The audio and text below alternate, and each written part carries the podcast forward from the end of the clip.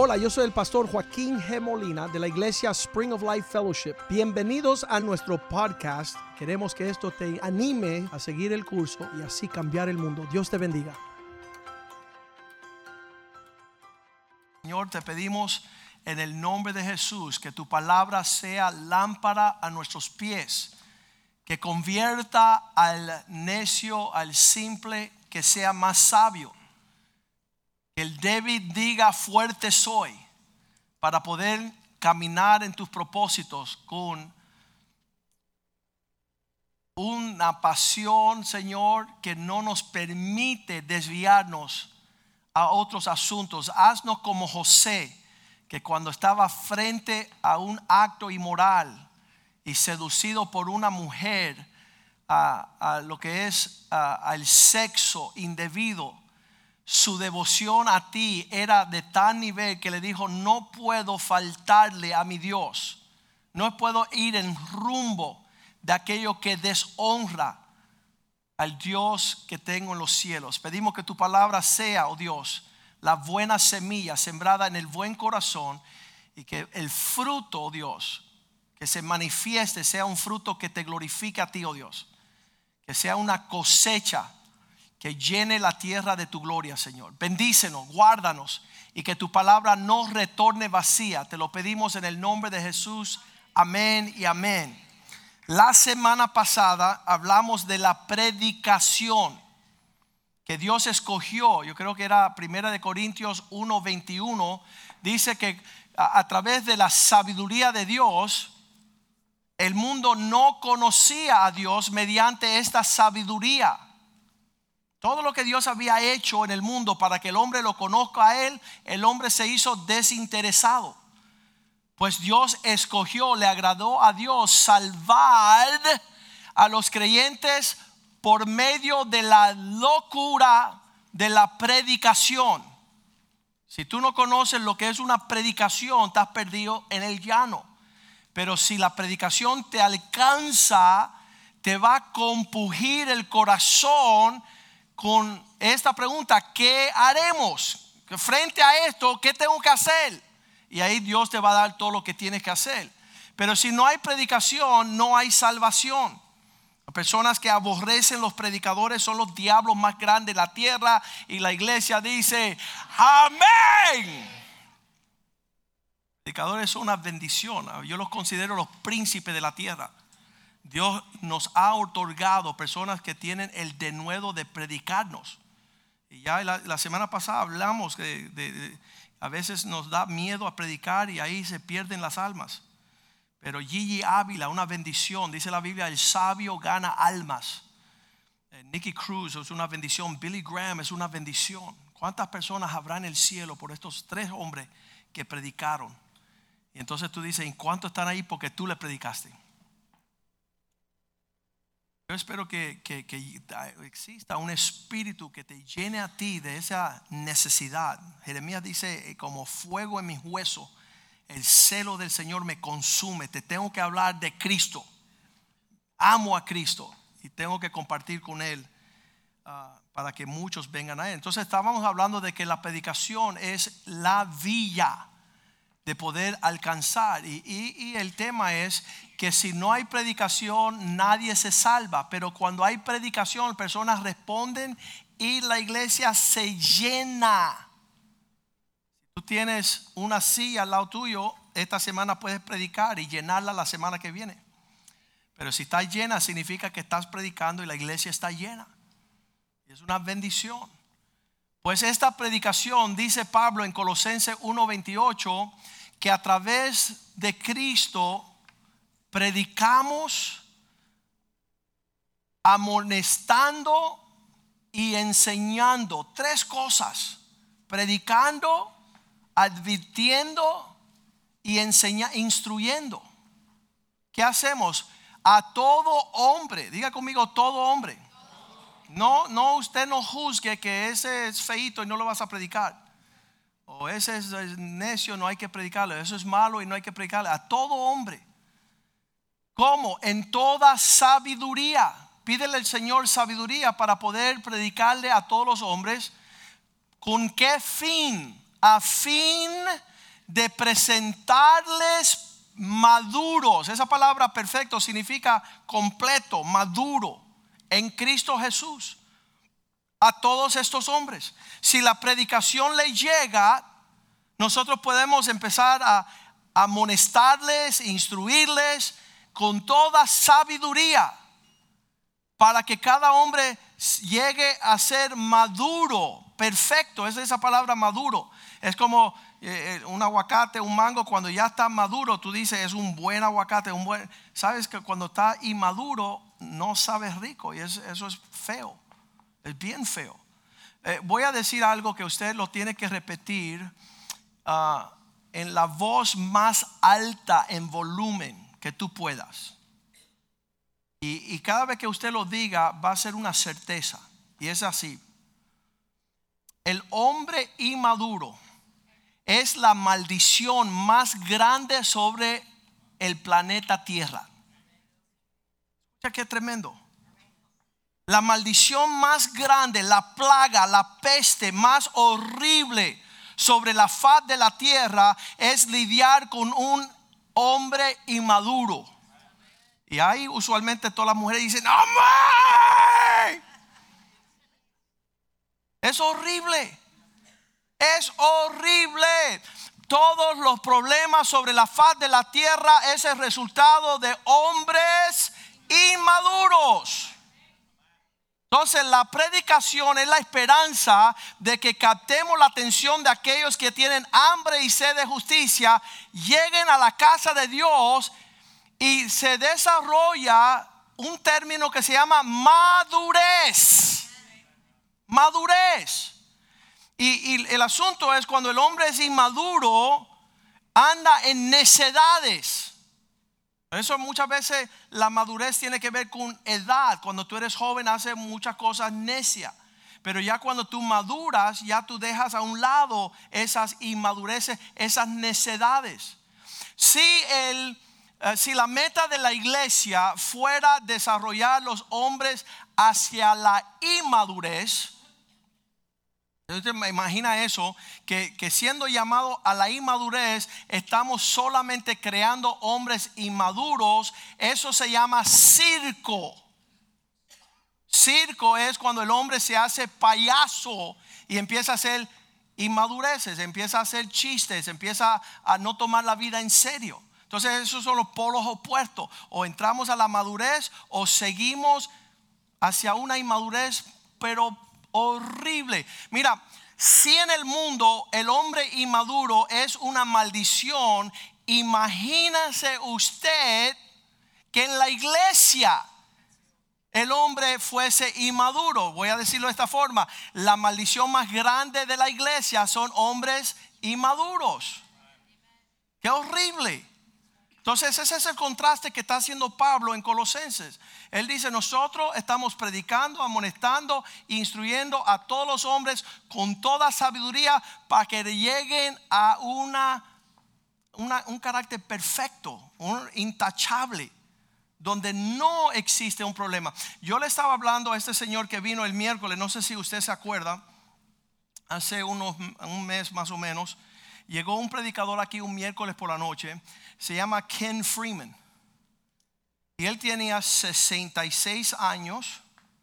Y cuando yo me lo topé aquí a la entrada de la iglesia, yo le dije, Ken, veo tu actitud, veo tu comportamiento con 66 años y yo sé que tú eres un hombre traumado por la vida. Nueve padrastros, violado, abusado, abandonado él deseaba matar a su mamá. Era alcohólica, era una loca. Y yo le decía, yo te veo a ti y yo veo un hombre golpeado por la vida y por ende tu vida en esa pesadilla ha sido una desgracia donde tú sobreviviste solamente por Cristo. Pero se ve tu falta por ese quebranto que tú has sufrido. Ahora, el problema no eres tú ni yo, porque yo vengo de un trasfondo también golpeado, de padres separados, de, una niñez no feliz, porque estaba todo el diablo metido en casa, no había Cristo, no había la palabra de Dios, no había el ánimo. había depresión, había oscuridad, había cosas tenebrosas en, en, el ambiente espiritual. Los físicos quizás los teníamos todos, pero, pero en un ambiente yo dije, yo entiendo y yo te entiendo a ti, pero ahora vamos a hacer esto. Vamos a decir que nace mi hijo o mis hijos y ellos tienen 25 años sin ser agredidos, sin ser abusados, sin tener problemas de matrimonio en casa. Dicen mis hijos que el problema entre yo y mi esposa es que nos queremos demasiado. Esa es su tragedia, ese es su trauma en la vida. Papi y mami siguen enamorados después de 29 años. Entonces, si nuestros hijos que fueron llevados por la gracia, la palabra de Dios, la presencia de Dios, de todos los propósitos de Dios, de todas las promesas de Dios, y ahorita tienen 25 años, ¿qué ha de lucir un hombre como mis hijos de 25 años intachable? Sin trauma, sin dolor, sin engaño, sin mentiras, sin tinieblas. ¿Qué, qué loco? ¿Cómo lucen esos hombres? Y tú ves a mis hijos y tú dices, ven acá, algo hay ahí. Y lo que hay ahí es la gloria de Dios. Es, es, una crianza. Entonces yo le digo a mis amigos pastores, no hablemos de la persona traumada y desahuciada por la vida. Hablemos de una persona que camina con toda seriedad en los propósitos de Dios. 25 años, ¿cuál es esa expresión? ¿Qué está supuesto lucir un hombre sin trauma? Nunca haber fumado, nunca haber tomado, nunca haber drogado, nunca haber nada. ¿Cómo luce esa persona? Y eso es lo que Dios exige y desea de su pueblo. Que sean luz en las tinieblas, que resplandezcan en la oscuridad, que puedan discernir en, en, tribulación, en adversidad. No es que mis hijos no pasen problemas, pero saben cómo atravesar el valle de la sombra de muerte y no tener mal alguno saber enfrentar todo lo que la vida le puede ah, enviar porque están raigados, cimentados en Cristo. Y eso, y yo le dije, yo estoy seguro que mis hijos no anduviesen como tú estás andando. Le dije al pastor esa noche, tú llegas a un lugar de honra, pero estás vestido de deshonra. Tú ni sabes cómo comportarte en medio de, de tu experiencia. Y entonces esa, es la cuestión. Cuando estamos hablando de llevar al hombre a la madurez, significa que este lugar no es habitación de payasos. Usted no sabe la cantidad de hombres que yo he... Ole, mi hermano, este no es lugar para ti. Aquí estamos perfeccionando al pueblo de Dios. Y si tú quieres ser un payaso, te voy a dar la dirección para que vaya a donde, donde entrenan payasos. A la entrada de esta iglesia hay un letrero allí que dice, esto es territorio de águilas. Lo, puse ahí. No sé si usted lo vio. Hay un letrero a la entrada de la iglesia que dice territorio de águilas. ¿Sabes por qué puse eso ahí? Y yo había puesto abajo, abajo yo había puesto algo y no me lo dejaron quedar. Aquí no se reciben guanajos. Es tremendo, ¿eh? Me lo hicieron quitar. Cada rato entran los guanajos aquí. Dale para allá, que esto es lugar de águila. Estamos renovándonos como el águila. Para levantarnos a las alturas de los propósitos de Dios. Pero no me dejaron tenerlo y lo borraron. Todavía está la parte de dice territorio de águilas, pero la cuestión de los guanajos parece que, que la ofensa de, no querer ofender a las personas nos hicieron quitar eso. Dios en su deseo de desarrollar madurez, y, obviamente que eso nadie sabe lo que es maduro. En el mundo dicen, bueno, uh, ser dueño de una casa, pagar un carro, y eso es maduro. Eso es como, dice, vamos a poner Colosenses 1.28, dice, presentando todos hombres perfectos en Cristo Jesús. ¿Viste que es diferente? No está hablando del maduro allá que paga su casa y tiene su negocio. No, no, no. Maduro en Cristo Jesús. ¿Sabe? La madurez en Cristo Jesús es tomar responsabilidad por la condición espiritual de tu vida y de los tuyos. En otras palabras, que más serio tú eres en las cosas que concierne el reino de Dios, la palabra de Dios, el propósito de Dios, que pagar una carra, un caso un carro, una casa y, todo ese revolú allá afuera. Qué bueno que lo hacen, porque ya hay muchos que no quieren esa, no quieren esa responsabilidad. Pero en la casa de Dios, hablando de perfeccionar a los hombres para que todo hombre se al fin que de presentar perfecto. Tú vas a presentar significa Dios mira aquí, te presento aquí el varón conforme el carácter de Cristo. Aquí él está responsable por su vida espiritual, por su hogar, por su llamado, por su iglesia, por el propósito de Dios. E, eso es lo que quería. Y mira lo que dice el 29. Él dice, con este fin, trabajo luchando según todo el poder que hay en Cristo, lo cual actúa poderosamente en mí. El fin de, de Pablo en su ministerio era de presentar todo hombre perfecto. Por lo cual también trabajo con este fin, luchando según el poder, la energía que tengo en Cristo, el cual actúa poderosamente en mí. Todo lo que Dios tiene que me ayude a mí a traer a los hombres a una madurez. Efesios 4:11 dice, Dios ha regalado cinco superhéroes, le llamo yo, estas cinco ministerios que existen él dice, él mismo constituyó algunos apóstoles, profetas. Esos son dos oficinas, dos hombres. El apóstol, el profeta, el evangelista, el pastor y maestro. Son cinco oficinas. Y son estas las que ayuda a llevar, versículo 13, uh, dice, para que todos lleguemos a la unidad de la fe del conocimiento del Hijo de Dios para que sean varones perfectos, varones maduros, a una medida, estatura y plenitud de Cristo. Eh, todo lo que se hace en la iglesia es para perfeccionar el carácter de Cristo en los creyentes. Si no estamos haciendo eso, estamos perdiendo el tiempo. Aquí nadie está buscando ser popular, nadie está buscando destacarse sino que seamos más y más como Cristo. Eso es lo que se llama el proceso de la maduración, es hasta donde tú vas a alcanzar que tu vida sea igualita a la expresión de Cristo. Ese proceso de maduración, sabemos que en el mundo no nos están hablando así, pero nos predican el Evangelio, nos traen a una iglesia y por eso estamos aquí. Alguien nos predicó. Ahora, ¿cuál es el próximo paso? Llegar a la madurez. ¿Y cómo se logra llegar a la madurez? Soporta el trato de Dios sobre tu vida. Porque sabes qué? Va a doler. Va a doler. Entonces cuando estamos hablando de llegar a la madurez, yo he puesto cinco puntos que nos llevan a esa realidad. Después que nos predican, la primera actitud que tú necesitas para alcanzar la madurez, diga conmigo, es la humildad. ¿Cuántos de ustedes eran bien humildes antes de ser cristiano? Mira cómo son los humildes, no quieren admitirlo. Ese es nuestro problema fuera de Cristo, que somos arrogantes, soberbios. Y tú lo describes como tú quieras. Tú describes la soberbia y la arrogancia, nosotros le llamamos no águila, no ganso, sino pavo real.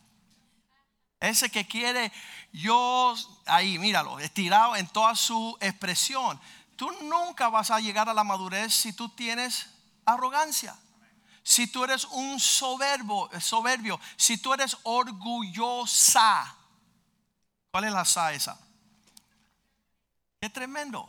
Tú no puedes alcanzar la madurez porque el proceso de llegar a la madurez te va a golpear. Y cuando te golpea, tú vas a poder conformar y, doblar y, tomar forma. O tú vas a decir, ¿sabes qué? Me voy. ¿Y por qué te vas? Eh, me ofendieron. ¿Sabes al quien nunca se ofende? Al más bajo siervo. Él no se encuentra oportunidad de ofenderse.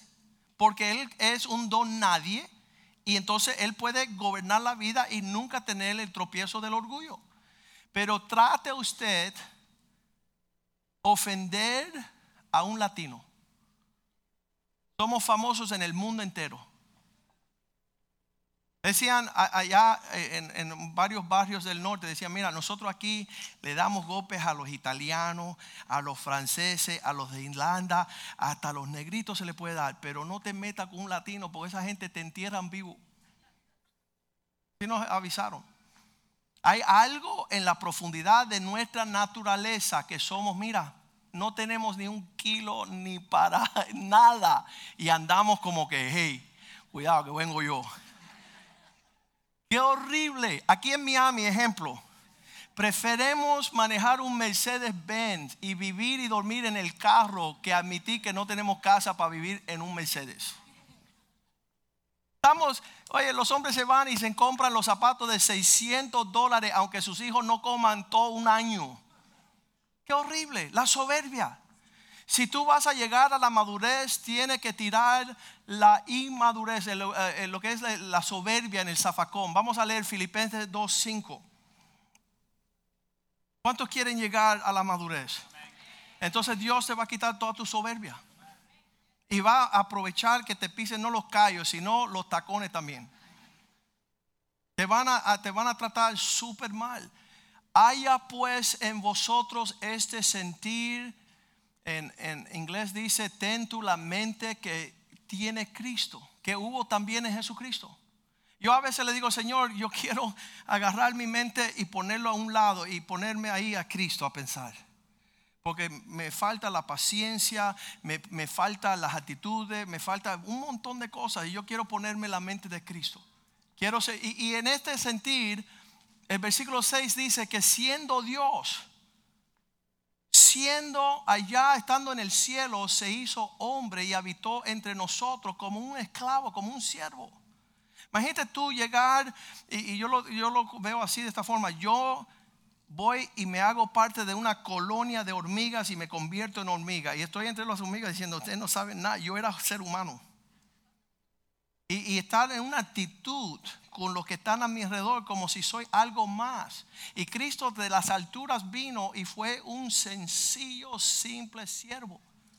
No hubo prepotencia. Dice, aprended de mí que soy manso y humilde. Y cuando nos comparamos necesitamos el sentir que hubo en Cristo para, dice el versículo 7, no se aferró ser igual a Dios, sino que despojó de sí mismo. Se, se hizo a un lado tomó todo lo que él pensaba que él era y, lo desechó y tomó forma de un siervo y hecho semejante a los hombres. empezó a andar en un nivel mucho por debajo de lo que él existió y era. Versículo 8. En esta forma de siervo, dice, estando en condición de hombre, no solamente es que tomó una, una facha humilde, sino se humilló a sí mismo haciéndose obediente. Tú no puedes llegar a la madurez sin la obediencia. La, obediencia te lleva, en esa humildad te lleva a una instrucción y dice, fue obediente hasta la muerte. Y no solamente aquí muerte, sino muerte en cruz. Con dolor, con sufrimiento, con, cosas que no... Él, decía, bueno, yo estoy dispuesto a morir, pero no en esa forma tan baja. Ahí es donde se matan los criminales y, los malos. Pero Él se humilló a lo sumo. ¿Hasta cuándo tú estás dispuesto a ser humilde? Y ser un siervo y, no tener y retener, no saben quién soy yo. Y yo tengo este título y yo tengo esta posición. Y dice que se despojó de todo en una humildad. Versículo 9 dice, por eso por esta causa también Dios lo pudo exaltar a lo sumo y le dio un nombre sobre todo nombre, versículo 10, para que en el nombre de Jesús toda rodilla se doble y toda lengua confiese en el cielo, en la tierra y debajo de la tierra. Versículo 11. Que Jesucristo es el Señor para la gloria de Dios la obra de nuestra madurez, Dios nos va a entregar tanta expresión del cielo para que no nos perdamos en toda esa expresión, porque cuando tú eres maduro tienes más responsabilidad. Dios te va a destacar con muchas cosas y si te dan un poquito y te inflaste como un sapo, ya no te puede dar más. Pero si te humillas y andas como un pleno siervo, no importa qué es lo que tú logras, tú no hiciste nada. Tú eres un mero siervo inútil. Y es bien importante esa situación, la humildad. Y, realmente hemos estado en ah, la generación de los seres humanos por un buen tiempo, que no importa lo que Dios puede otorgar como su gracia, y por eso Él quiere que nosotros seamos humildes, porque Dios da gracia al humilde le da, le, da. Y entonces, si Él dándote, tú te infla, ya hasta ahí puedo llegar tu alcance para cosas mayores. Y entonces, después de, de poder entrar por la humildad para llegar a la madurez, va a requerir sobriedad.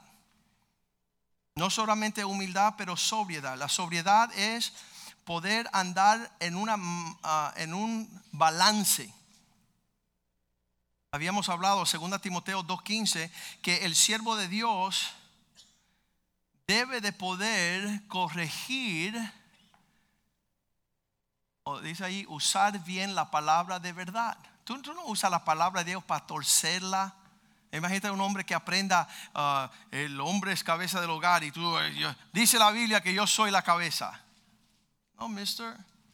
La cabeza tú eres porque tú debes saber cómo callarte y cómo escuchar, porque la cabeza tiene los oídos también.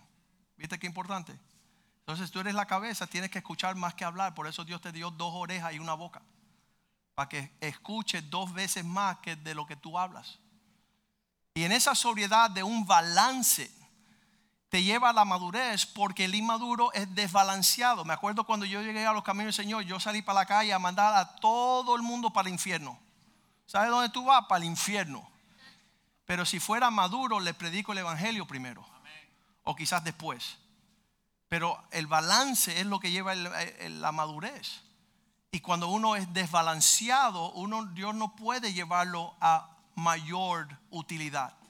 Entonces, Señor, ayúdame a procurarse con diligencia, presentarme a Dios como un ah, obrero aprobado que no tiene después de que avergonzarse usando la palabra de verdad. Hay algunas personas que son tan inmaduros que solamente usan la verdad, pero no hay gracia. Y Cristo vino lleno de verdad, pero lleno de gracia.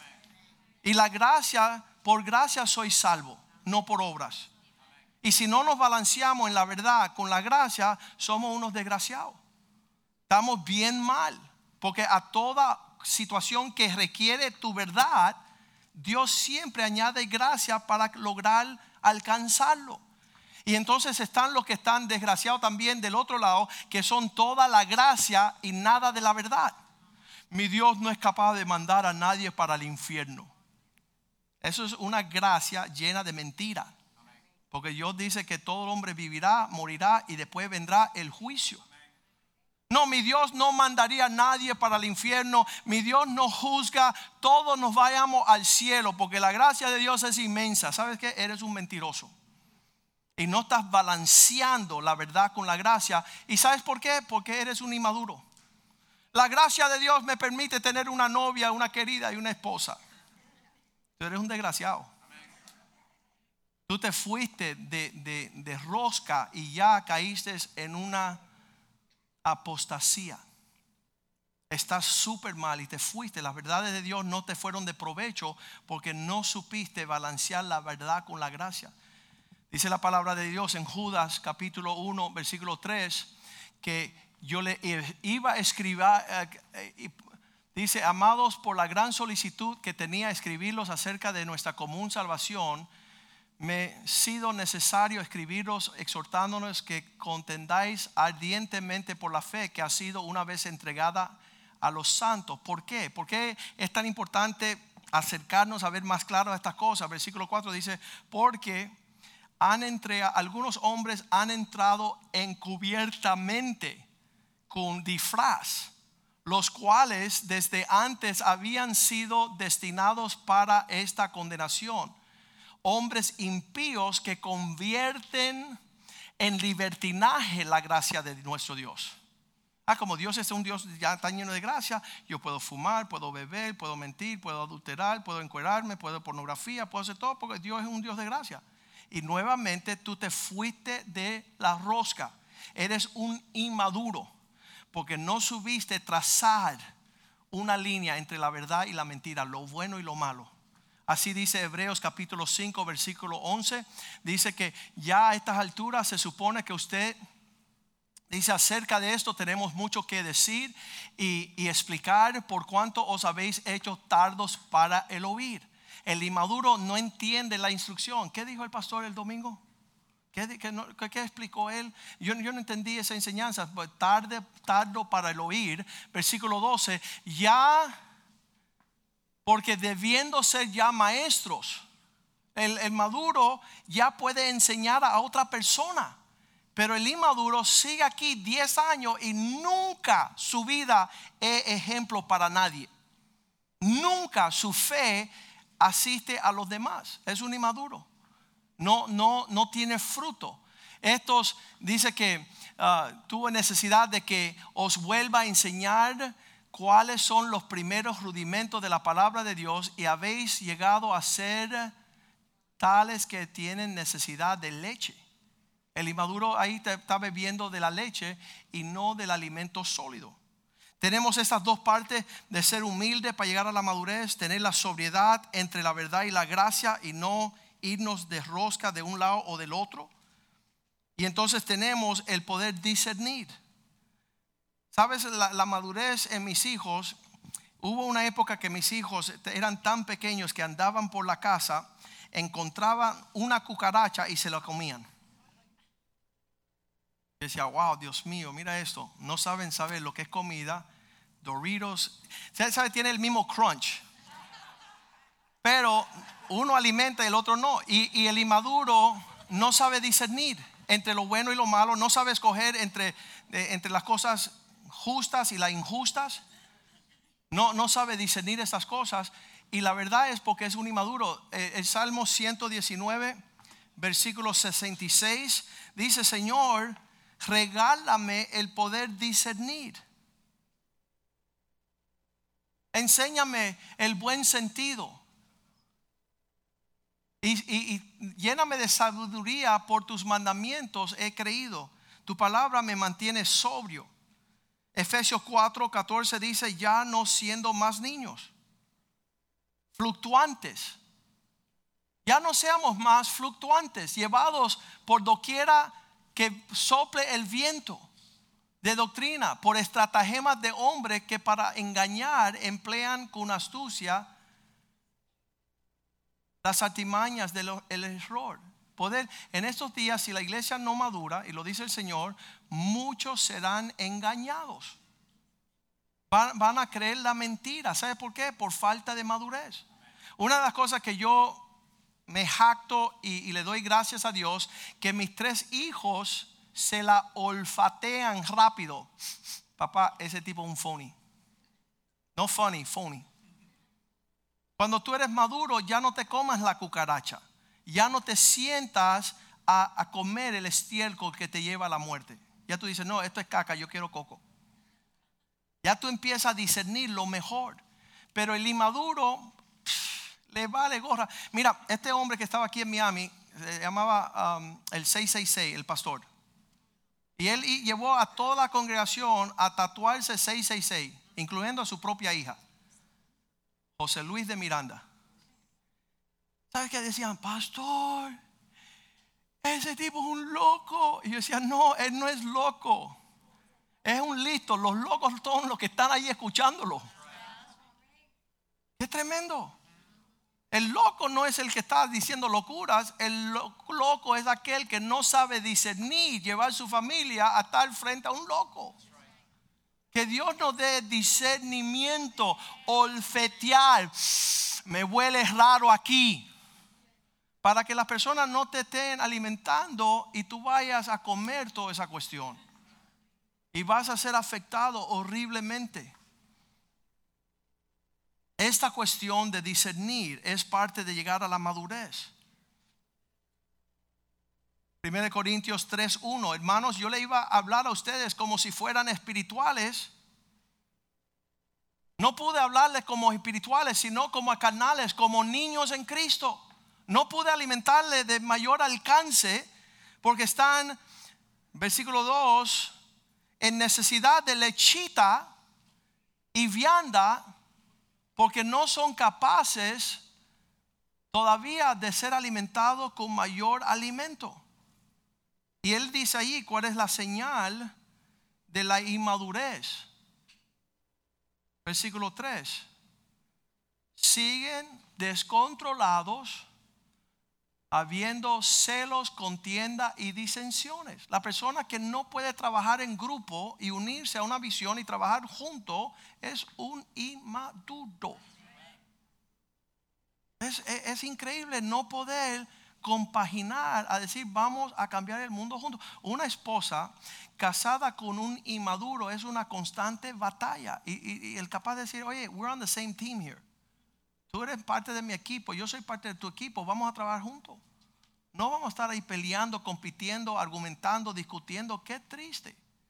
Qué triste que a esta altura tú todavía tienes una inmadurez de no sentirse incluido sois carnales y andan como meros hombres, no como hombres maduros en el Señor. Tenemos ahí humilde, tenemos ser sobrios en un balance de gracia y, verdad.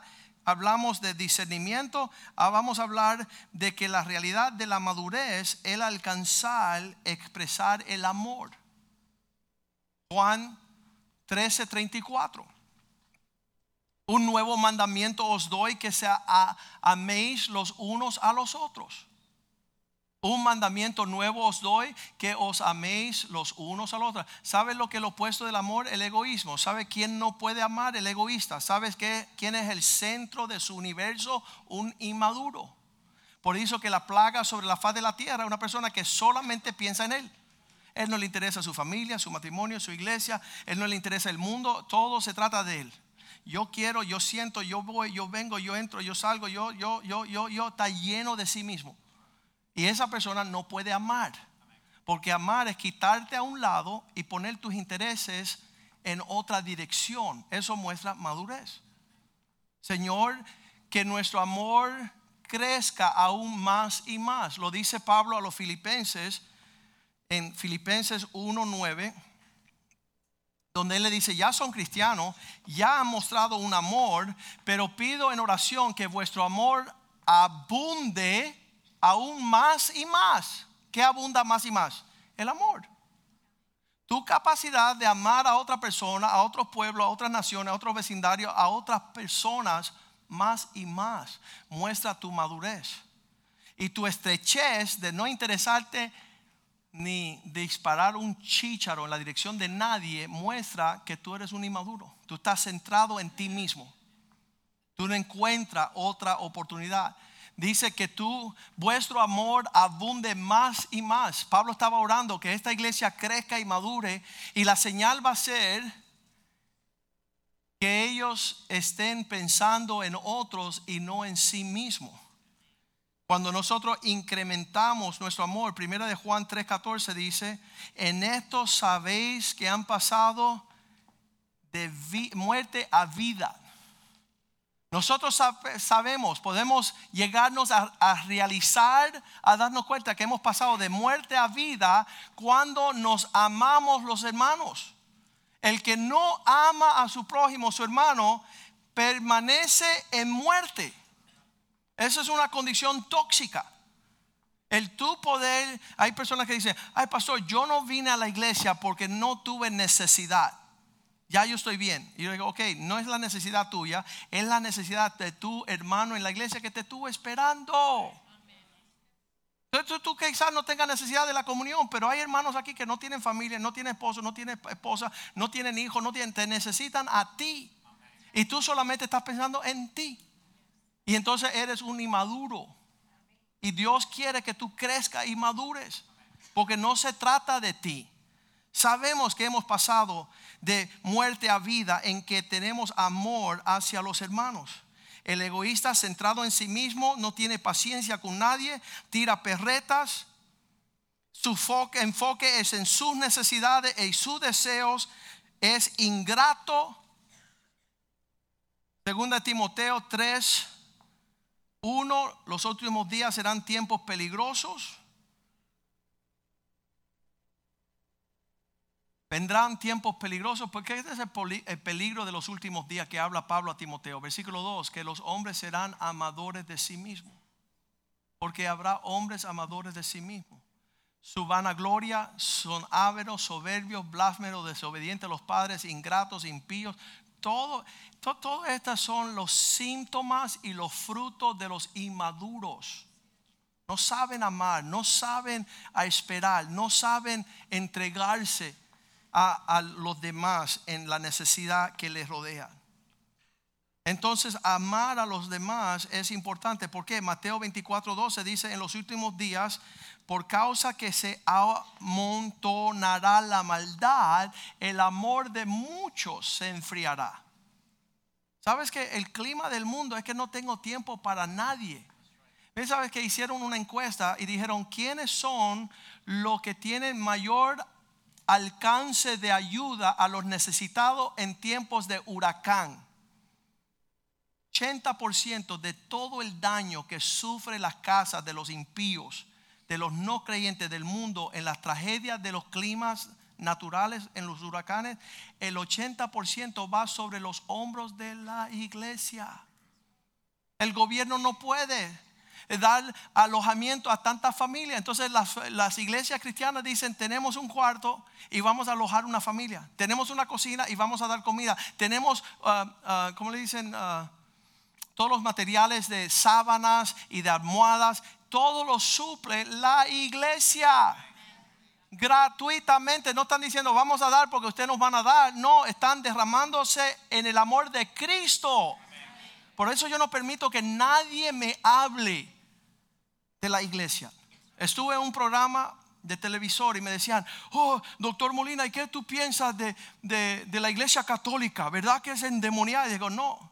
Empieza a ver todos los hospitales y las casas de huérfanos y los pobres que atienden esa iglesia y usted va a dejar de hablar de ellos. Qué sorpresa. Qué sorpresa que la iglesia es la que demuestra mayor caridad. Ellos son los que muestran el amor y la dádiva. Y casi todo lo que da la iglesia cristiana en misiones en los Estados Unidos es espantoso. Yo decía al Señor, Señor, yo me voy a montar con mis dos hijos y el pastor Mediero y vamos a montarnos 18 horas a ir a la India. No hay nada en el, en el, planeta más tenebroso que la India. 300 dioses.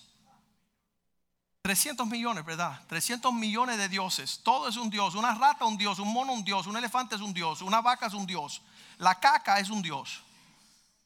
Y yo decía, ¿quién nos motiva a montarnos en un avión, a ir a un... África se llama el continente... Eh, Continente negro. Pero ir a ese lugar que es un infierno, ¿quién? ¿Por qué? ¿Sabe por qué?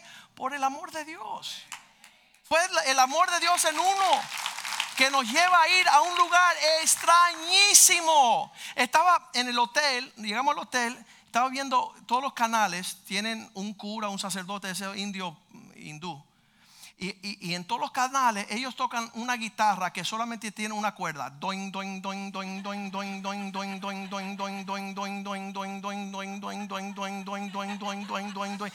Y me dieron, me dice, Joaquín, pastor, quítame eso que estás endemoniado en ese lugar.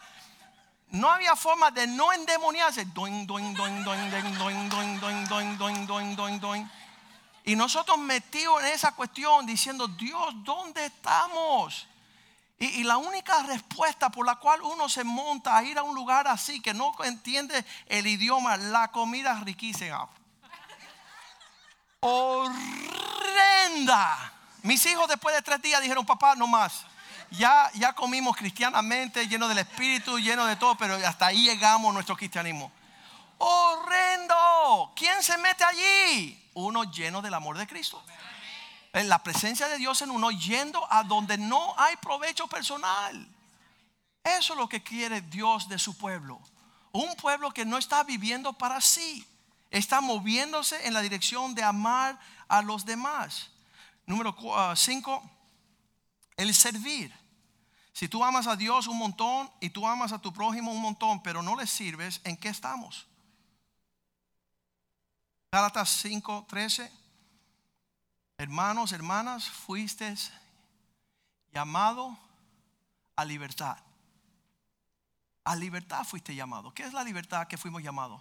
Solamente que no la uses, no uses la libertad como ocasión para la carne, sino sé esclavo por amor los unos a los otros. Tu libertad en Cristo es para que tú sirvas. Tu libertad en Cristo no es para que tú te sirvas a ti mismo. Oye, yo vine a la iglesia porque tuve problemas matrimoniales. Ya los resolví, así que me largo. Me voy. Feliz viaje. Porque nunca supieron madurar y decir, ahora que ya Cristo arregló esto, ahora me voy a dedicar a ayudar al que tiene necesidad. Ahora voy a, servir y ser parte de aquellos que tienen necesidad. El que no sirve, no sirve.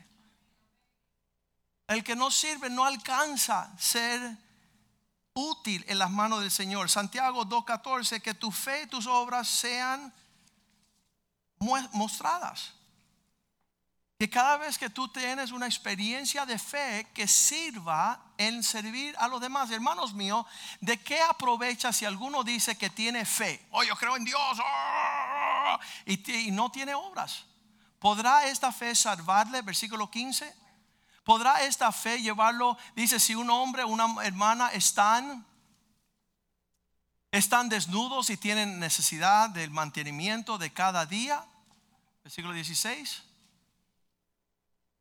Y alguno de vosotros le dice, id en paz, calentaos, saciaos, pero no le dais las cosas que son necesarias para el cuerpo. ¿De qué aprovecha? ¿Qué bien hicimos? Si nuestra fe no es acompañada de obras, versículo 17.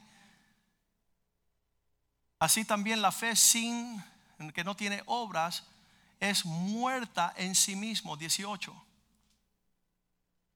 Pero alguno dirá, tú tienes fe y no, yo tengo obras. Muéstrame tu fe sin tus obras y yo te mostraré mi fe por mis obras. Lo que yo creo en Dios es útil para ir a hacer algo. Yo sé, mira, y lo hemos dicho mil veces, hay personas que llegan a la iglesia como un tren que le falta gasolina y toma, ya, ahora sigue tú hermano y después la semana que viene viene y tú le echas y se van. Pero nunca dispara un chícharo en otra dirección no invitan a nadie, no visitan a nadie, no acompañan, no se entiende. Eh, la Biblia dice que hay algunos que miran la necesidad del hermano y su, su, su cara, su rostro se vira para no tener que lidiar con eso. Yo digo, cuando Dios te permite ver una necesidad, Él también te permite suplir esa necesidad. De alguna forma, Dios te da la, el potencial de manifestar la gloria de Dios en una fe que tiene obras de servir. Vamos a ponernos de pie esta mañana, esta tarde ya. Sabes, hemos escuchado mucho, pero quiero recapacitar aquí, concluir con esto. La predicación nos pone hacia el camino de un discipulado que nos permite madurar. La madurez es lo que Dios está buscando. Él está buscando un fruto maduro. Va a juzgarte por el fruto. Entonces es bueno que se sembró la semilla, es bueno que se dé agua, pero Dios quiere que tú madures. ¿Cómo lo haces? Anda en humildad. Perfecciona más y más cada día. Anda en un sentimiento sobrio.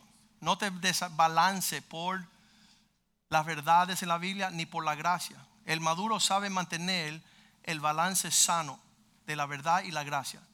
Pídele a Dios número tres que tenga discernimiento, que puedas olfatear qué está sucediendo en el ambiente. Porque si no tienes discernimiento, Satanás te va a engañar y te va a sacar de la carrera. Pídele, Señor, también que a pesar de discernimiento, tú tengas una expresión de amor. Que tú muestres esa capacidad de dejar de ser egoísta. Eso es la mayor bendición de madurar, es de ya no estamos pensando en sí mismo. Ya tenemos la expectativa de esperar, ser paciente, soportarnos el poder amarnos y dejar de ser egoísta. Es decir, ¿sabes qué? Dios me dio una provisión, voy a llevar provisión a la iglesia. Hay personas que llevan 20 años y no saben ni diezmar ni ofrendar. Eso es una maldición. ¿Sabes por qué? Porque son unos inmaduros. No están pensando en la palabra de Dios en ese sentido. Y después, a pesar de amar, es servir. Puedes decir, ¿sabes qué? Ya es tiempo que yo ocupe un lugar de servir en la casa de Dios. Que no solamente es, un día me llegó un hermanito, llevaba 15 años en la iglesia. Dice, pastor, tú no vas a creer lo que me sucedió esta mañana. Y lo que pasó, dice, yo entré a la iglesia y no hubo nadie allí que me saludase y me le diera la, la bienvenida. Y dije, ven acá, tú no, no se te ocurrió la idea de tú pararte allí y empezar a ser el que saluda y que dé la bienvenida. Ya que tú tienes la carga que alguien salude, saludas tú. Llégate una hora antes del servicio, trae tu esposa bien linda y tus hijos y recibe a todo el mundo que llega a la casa de Dios y sirve. Porque de cada cual que tiene una carga que ocupe la carga que tiene. Fernanda, por ejemplo, tiene carga que todo el mundo coma bien. Entonces hace 10 años ella se ocupó en la cafetería y ella sirve y ella tiene una comida rica. Yo sé que muchos de ustedes la menosprecian a ella. Prefieren cruzar la calle y comer ahí en cualquier lugar. Pero Fernanda hace 10 años todos los domingos sirve la mesa del Señor. Y ella tiene, ella tiene su equipo de trabajo que son excelentes. Mejor que la carreta y, como Versalles. Dase la oportunidad que la ofenda a usted sirviéndole un plato de comida. Pero todos nosotros logramos tener nuestra utilidad. Los músicos, yo, estoy, yo soy el pastor más bendecido de todo el mundo. Tengo los músicos más servidores en todo el planeta.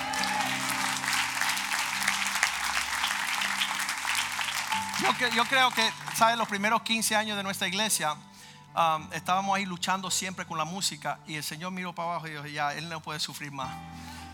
Ya no vas a tener más capacidad de sufrir. Dice que Dios no te da más que lo que tú puedas soportar. Y ya yo estaba por matar a alguien. Y Dios hizo así y prendió y nos dio los mejores músicos y cantantes y salmistas del mundo. Amén. En el primer servicio compartí una joven que estaba loca por casarse y estaba esperando y esperando y esperando. Y un día llega a mi oficina y dice, pastor, finalmente me propusieron matrimonio, estoy feliz. Mira, él me dio una hoja y él me dice que si yo hago estas 100 cosas para él, él se casa conmigo. Yo agarré esa hoja y la hice pedacito.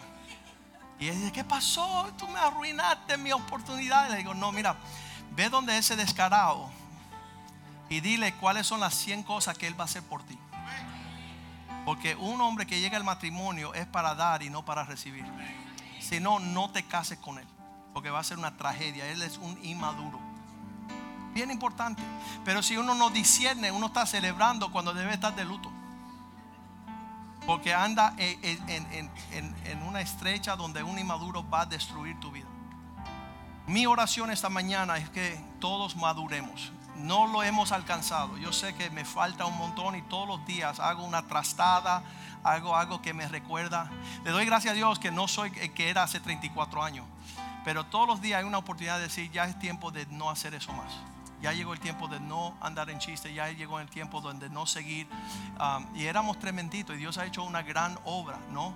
Pero proseguimos a la meta del supremo llamamiento en Cristo Jesús de ser cada día más y más como Él. Romanos 8:29 dice que Dios finalmente a los que Él predestinó y aquellos que Él llamó. 8:29. Porque a los que Él antes conoció también los predestinó para que fuesen hechos conforme a la imagen de su Hijo. Para que Él sea el primogénito entre muchos cuando nuestra iglesia madure hacia la dirección que Dios está requiriendo, creo que Dios va a abrir las ventanas de los cielos y, va a permitirnos alcanzar mayor responsabilidad. Eso es lo que hacemos con nuestros hijos maduros. Cuando fueron madurando, les dijimos, mira, ya que tú maduraste, aquí está la llave de la casa. Ya que tú maduraste, aquí está la llave de tu carro. Aquí tú maduraste, aquí está la hipoteca, desde ahora para adelante, feliz viaje. No. Vamos dándole, según la madurez, mayor responsabilidad. Y eso Dios quiere con su iglesia. Ya dejemos de hacer unos inmaduros. No se trata de nosotros mismos, se trata de hacer brillar la gloria de Dios. Cantemos esta canción al Señor.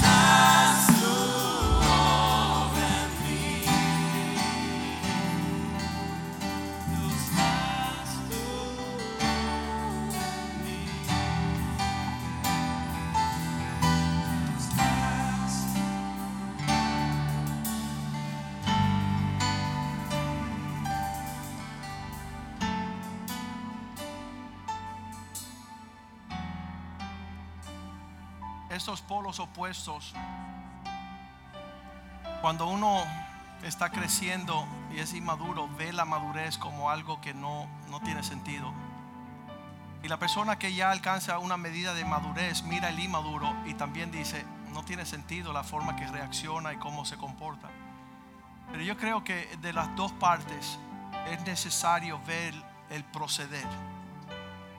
Que, uno no hayéndolo alcanzado sea en la relación matrimonial, usted sabe que si hay una, una pareja de esposo y esposa que todavía no han madurado, no son tanta bendición para los demás, porque ellos están tan centrados en su pleito que no se ocupan a entender que otras personas necesitan de ellos. Y, yo creo que, estando en esta, en esta jornada de alcanzar la madurez, todos nosotros necesitamos la ayuda de Dios.